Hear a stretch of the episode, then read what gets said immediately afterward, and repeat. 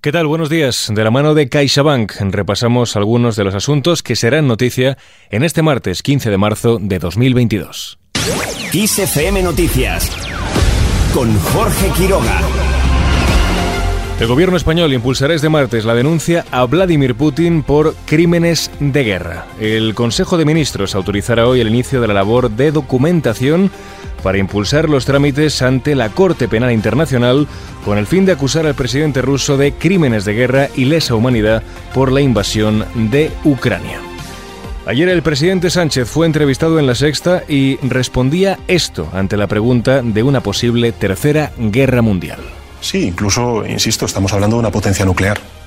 Estamos hablando de, una potencia nuclear que ha invadido un país democrático, de una potencia además autoritaria, autócrata, que eh, vive y, como una amenaza eh, lo que representa la, la, Europa democrática unida.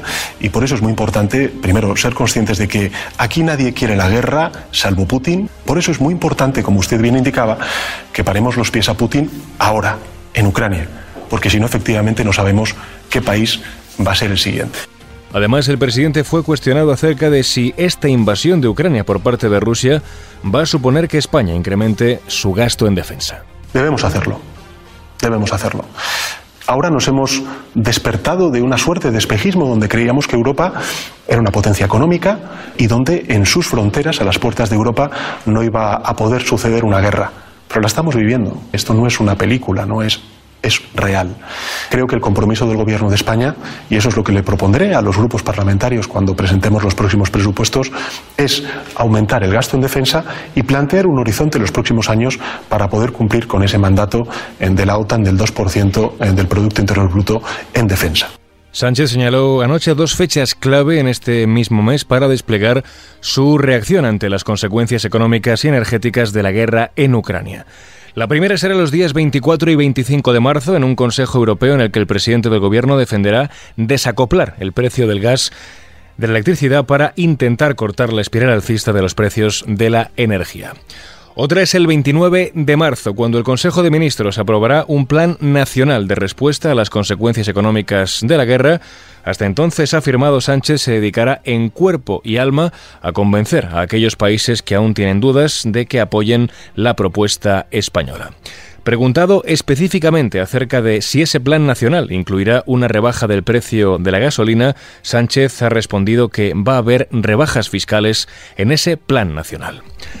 Mientras el Gobierno prevé aprobar hoy una reforma del bono social de la luz, al que tienen derecho más de 1,2 millones de hogares servirá para desligarlo de la evolución del precio mayorista de la luz, así como prorrogar los recortes fiscales vigentes para contener la factura eléctrica. Así lo asegura al menos el diario Cinco Días al detallar que el Consejo de Ministros tiene previsto aprobar este martes a través de un Real Decreto Ley una batería de medidas para aliviar la factura de la electricidad, especialmente a los consumidores vulnerables y a las empresas. En Ucrania, el presidente Volodymyr Zelensky ha presentado a última hora de este lunes un proyecto de ley al Parlamento con el que pretende prorrogar la ley marcial durante otros 30 días a partir del próximo 24 de marzo. Además, dice que las negociaciones con Rusia continuarán este martes. Entre las últimas noticias más destacadas sobre la invasión rusa, les informamos de que la torre de telecomunicaciones de Rivne, al noroeste de Ucrania, ha sufrido un ataque aéreo ruso. Según el gobernador de la localidad, hay al menos nueve fallecidos. La región es un importante nudo de comunicaciones ferroviarias. Está situada en la carretera que une Kiev con Leópolis y cuenta con una central nuclear. El bombardeo ha provocado la interrupción de las retransmisiones de radio y televisión y es el segundo ataque a una torre de telecomunicaciones ucraniana tras el bombardeo de la torre de televisión de Kiev en el que murieron un total de cinco personas. Mientras en España el próximo presidente del PP, Alberto Núñez Feijó, continúa con su gira por territorio nacional de cara a su elección en el Congreso del mes de abril. Hoy recala en Madrid y coincidirá con la presidenta madrileña Isabel Díaz Ayuso. Ayer Feijó criticó la gestión del gobierno en estos momentos y aseguró que el Ejecutivo se está forrando con el incremento de la luz y de la gasolina. Ahora resulta que todos los males económicos de España han nacido hace unas semanas con la invasión de Ucrania. ¿Y quién se lo cree? Hemos tenido mala suerte de tener el peor gobierno en el peor momento. El gobierno se está forrando con el incremento de la luz y con el incremento de la gasolina. ¿Por qué? Porque el 50% del precio de la luz y el 50% del precio de los carburantes son impuestos. Y con todo esto sobre la mesa, el precio medio de la luz en el mercado mayorista fijado para este martes será un 0,8% más bajo que el del lunes y costará de media 249,66 euros por megavatio hora. Esto supone la mitad de lo que se abonó hace una semana cuando alcanzó su récord en 544,98 euros el megavatio hora. Y terminamos este repaso informativo en Los Ángeles.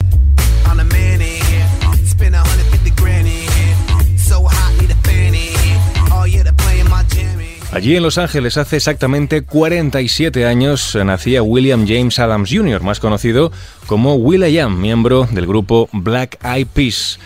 El trabajo del rapero y productor ayudó a convertir a la formación de California en una de las más populares de la escena urbana y pop, con álbumes como Funk en 2003 y Monkey Business en 2005. También produjo temas para artistas como John Legend o Pussycat Dolls y ha colaborado con cantantes como Britney Spears o Miley Cyrus.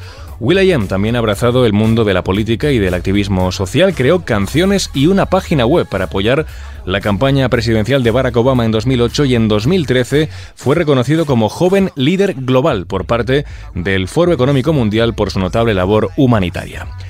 Así con el aniversario de Will.i.am lo dejamos. Las noticias vuelven como siempre puntuales cada hora y en directo en los boletines informativos de XFM. Muy buenos días.